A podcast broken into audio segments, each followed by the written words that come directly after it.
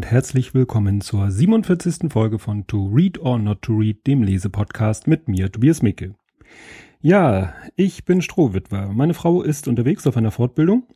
Kann ich ja sagen, das ist eine Trauerbegleiterausbildung. Ne? Also auch wieder unsere Geschichte. Ja, und weil mein Sohn heute Abend ein Pokalspiel hat, der große, wo ich gerne fotografieren möchte, ich hoffe, das Wetter spielt mit, ähm, kann ich heute nicht live aufnehmen und dann habe ich das zum Anlass genommen zu sagen, äh, es hört eh keiner zu, lassen wir das mit dem Live, weil das setzt mich auch immer sehr unter, unter Zeitdruck. Weil ich, wenn ich sage, ich bin live, sage, bin ich der Meinung, muss man auch immer zur gleichen Zeit live gehen und das schaffe ich nicht und äh, oder das stellt mich manchmal unter Stress. Und deswegen lassen wir das mit dem Live. War ein nettes äh, Abenteuer. Das für heute gedachte Buch äh, hat ein bisschen meine Planung umgeworfen weil ich es äh, mir angeschaut habe und gedacht habe, Mensch, das passt ja thematisch zu dem Hörbuch, was du gerade hörst.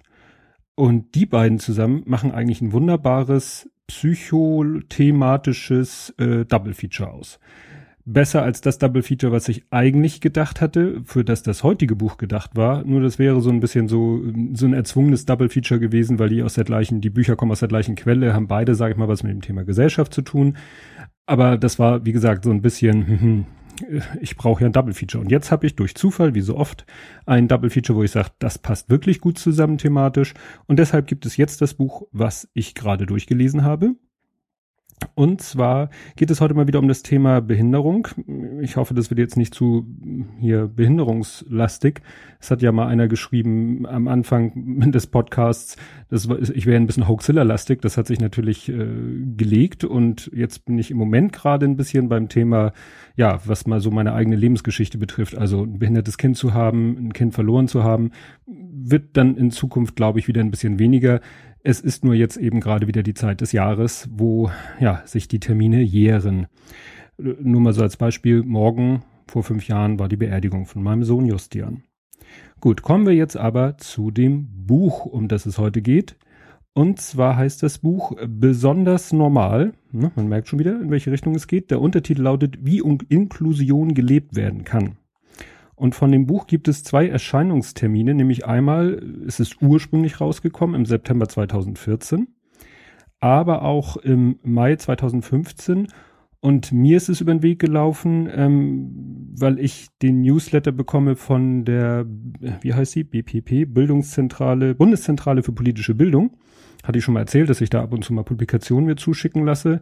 Oder auch auf der Website gibt's interessante Sachen zu lesen. Und ja, dieses Buch hatte ich mir bestellt, lag hier eine ganze Weile rum, ist von Minka Wolters, Jahrgang 76. Und ja, ich ein bisschen über sie Studium der vergleichenden Literaturwissenschaften, was es nicht alles gibt. Also bei einigen Websites, also es ist eigentlich überall findet man im Web denselben Beschreibungstext, nur einige schreiben Komparatistik, da wusste ich selber erstmal nicht, was das ist. Ja, das sind vergleichende Literaturwissenschaften. Da wird Literatur verglichen mit anderer Literatur. Und so weiter und so fort. Ähm, lebt mit ihrem Mann und drei Kindern in Berlin. Ähm, wer mehr über sie wissen möchte, habe ich was entdeckt, äh, wo ich wieder so ein kleines Déjà-vu hatte, weil ich bin ja schon mal gestolpert, äh, auch im Zusammenhang mit diesem Podcast, auf das Blog Kaiserinnenreich. Und äh, ja, da gibt es ein Interview mit der Autorin. So wie ich, wenn ich mich recht erinnere, mit der Autorin von äh, Lotte Wundertüte äh, gab es auch ein Interview auf dem Blog. Kann ich sehr empfehlen. Link ist in den Show Notes. Ja, wie gesagt, über den Newsletter von der Bundeszentrale für politische Bildung. Und äh, das ist nämlich das Besondere in diesem Buch. Es ist einmal verlegt worden, äh, ursprünglich von einem, sag ich mal, ganz normalen Buchverlag. Und dann hat wohl diese Bundeszentrale für, für politische Bildung dieses Buch entdeckt und meinte, oh, das finden wir so toll, das möchten wir auch nochmal rausgeben. So, dass es jetzt mit einem anderen Cover, mit dem typischen äh, Logo und Optik von äh, der, ja, aus dem, der Bücher aus dem Hause BPP, ähm, ist es jetzt nochmal aufgelegt worden. Und Besonderheit nochmal, bei Amazon kostet das Buch 16 Euro, also die ganz normale Auflage. Das äh, selbe Buch äh, vom Umfang her, anders aufgemacht, ähm, kostet nur 4,50 Euro. Das ist natürlich, trägt hoffentlich zur Verbreitung dieses Buches bei. Als ich es mir bestellt habe und äh, bekommen habe, dachte ich ebenso, also ich hatte nur den, ich hatte nicht großartig recherchiert, ich hatte einfach nur gelesen, den Titel, ähm, ne, muss ich nochmal kurz gucken, besonders normal, achso, Untertitel, wie Inklusion gelebt werden kann. Und bei Inklusion kriege ich sofort große Ohren und dachte mir, oh ja, das interessiert mich. Dachte jetzt aber mehr, in diesem Buch geht's, dass es mir so ein trockenes Buch wäre, wo eben, ja, ne, wenn etwas kommt von der Bundeszentrale für politische Bildung, dann, was heißt erwarte ich, habe ich gedacht, gut, das wird sicherlich sehr sachlich dieses Thema angegangen. Ich will nicht sagen, dass es hier unsachlich angegangen wird, aber es wird eben auch sehr persönlich angegangen, weil auch viele Betroffene zu Wort kommen. Ne? Also es kommt ein Vorwort, ein Einführungskapitel, wo kurz nochmal erklärt wird, was ist Inklusion, dann wird von dieser UN-Konvention erzählt. Und dann kommen Abschnitte mit jeweils einem einleitenden Text, gefolgt von einem oder mehreren Berichten Betroffener oder auch anderer Menschen, die in dieser Thematik drinne stecken, die damit beschäftigt sind. Und die äh, Kapitelüberschriften sind so ähnlich wie bei dem Buch Anders als erwartet, nämlich immer mit so einem Zitat von einem Menschen, der da zu Wort kommt, versehen. Das finde ich sehr schön, weil das gibt einem gleich so ein Gefühl, worum es geht oder wie die Sicht des Betroffenen ist auf das Thema. Die Abschnitte kann man sagen, sind angeordnet so von der Geburt bis zum Erwachsenenalter, weil es geht erstmal Geburt, Kindergarten, Schule, Studium, Beruf ja, und auch dann äh, eben als erwachsener Behinderter Selbstständigkeit erlangen, Inklusion zu erleben. Und ähm, der erste Abschnitt heißt dann auch gleich Überraschungsbefund nach der Geburt. Da geht es zweimal um das Thema, dass äh, kurz nach der Geburt bei einem Kind äh, Down-Syndrom diagnostiziert wird und dann die Eltern eben berichten, wie sie das aufgenommen haben, wie sie damit umgegangen sind. Da geht es noch nicht so sehr um Inklusion, aber es bahnt sich natürlich als Thema im Leben dieser Menschen an.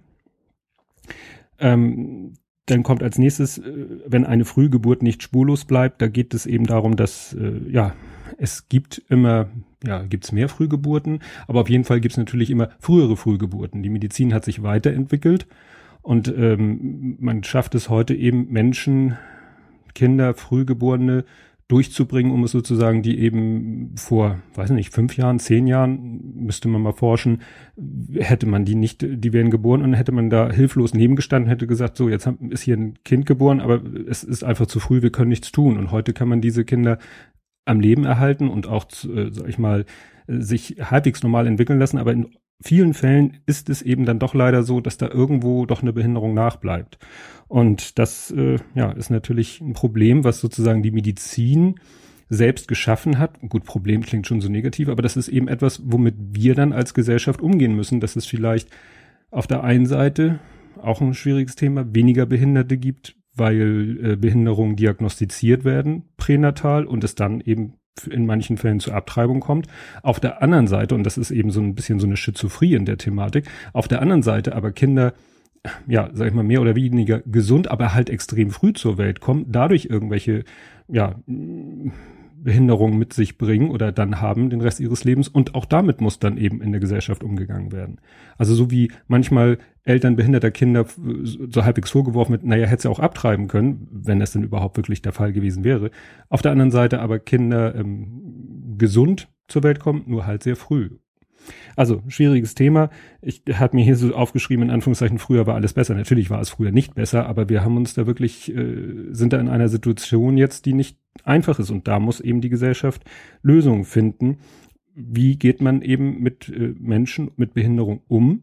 Egal, wie sie nun zustande gekommen ist. Von Geburt an, durch Frühgeburt, durch Unfall, durch Krankheit, äh, muss nicht jeder denken, ich, mich betrifft das nicht, ich bin ja kein gesund. Das kann sich ganz schnell ändern. Ja, und dann geht's eben weiter mit dem Thema Inklusion im Kindergarten, die im Kindergarten vielleicht noch relativ einfach ist, weil äh, Kinder, je jünger sie sind, umso weniger machen sich vielleicht Unterschiede in der Entwicklung bemerkbar. Dass ein Kind vielleicht eine leichte geistige Behinderung hat, eine leichte Körperbehinderung hat, ist im Kindergarten vielleicht noch nicht so äh, ausschlaggebend. Aber es macht sich auch da dann schon leider oft bemerkbar, dass die Inklusion dann an der Kindergartentür manchmal aufhört, weil diese Kinder, die zwar im Kindergarten selbst dann voll inkludiert sind, aber vielleicht nicht zu, nicht zu Verabredungen, also nachmittags nicht zu Verabredungen eingeladen, eingeladen werden oder die dann auch nicht zu Geburtstagen eingeladen werden. Selbst wenn sie selber vielleicht mal ihren Geburtstag feiern und die anderen Kinder einladen, erfolgt eben, ich sag mal, diese klassische Zurückeinladung erfolgt dann eben nicht. Ja, wo das dann auch immer dran liegt.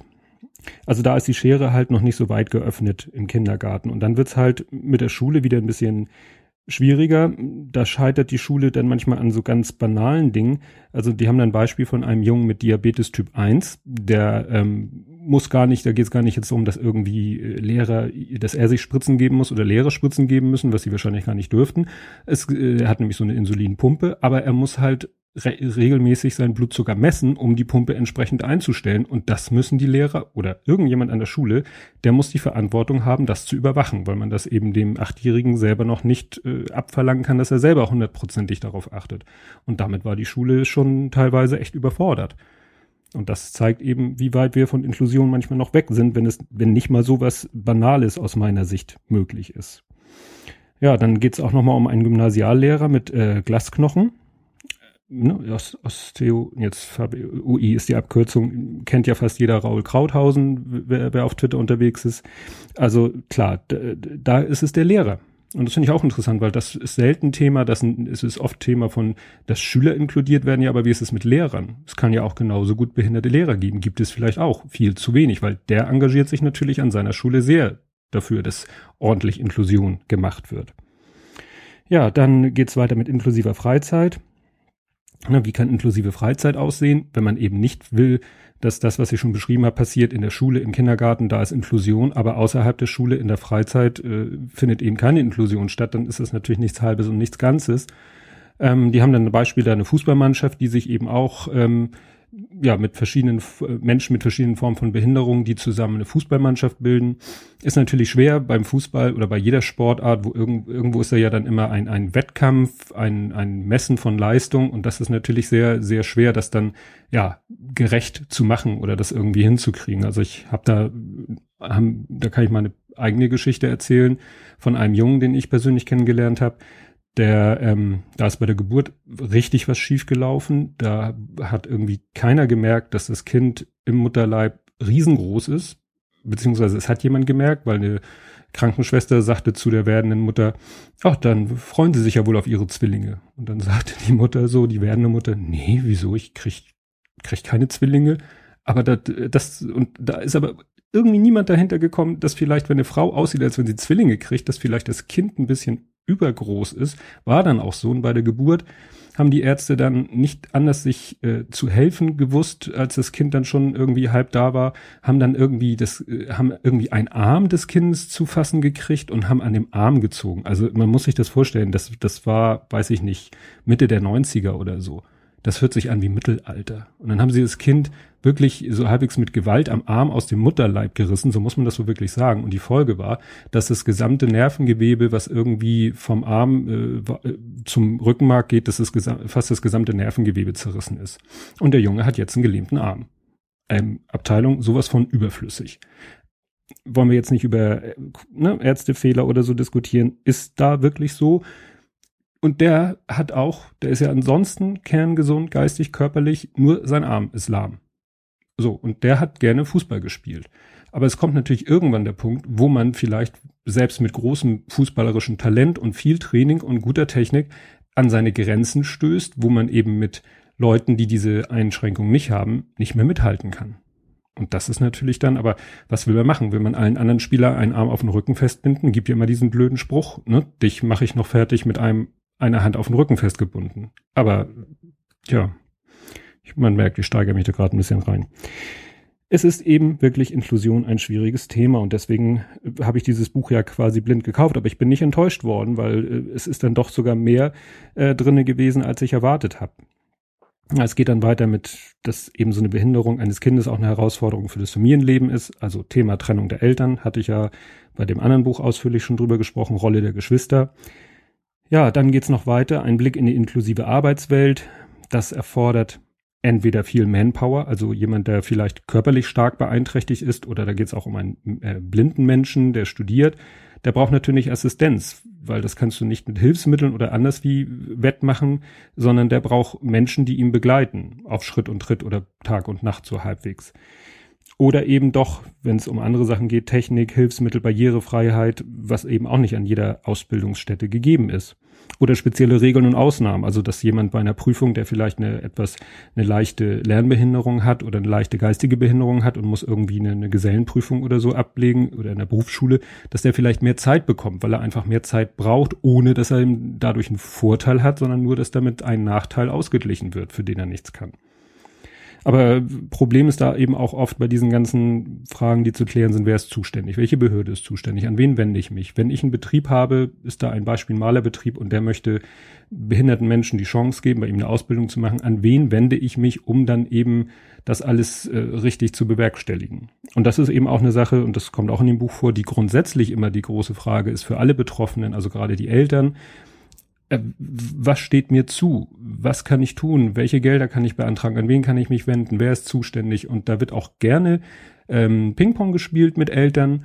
Äh, da schubsen sich dann die Rentenkasse und die Krankenkasse die Zuständigkeit hin und her und jeder behauptet, der andere wäre zuständig und äh, es ist erstmal die erste Aufgabe rauszufinden, wer von beiden lügt, weil äh, in der Regel lügt einer von beiden. Es ist selten keiner von beiden zuständig, aber oftmals ist es eben nicht so trivial. Ja, dann zum Schluss geht's dann um das Thema selbstbestimmt Leben. Allein oder zu zweit. Da geht's natürlich auch wieder, wie bei der Ausbildung darum oder auch beim Berufsleben darum. Ja, eine körperliche Behinderung erfordert vielleicht wieder Assistenz. Ne? Raul Krauthausen erzählt ja auch auf Twitter und wo auch immer, er hat eben seinen Assistenten, der, ich weiß nicht, ob der rund um die Uhr für ihn da ist. Das ist natürlich auch ein Wirtschaftsfaktor, das sagt er ja auch immer. Also ich äh, beschäftige hier, weil die müssen ja auch bezahlt werden, die Leute.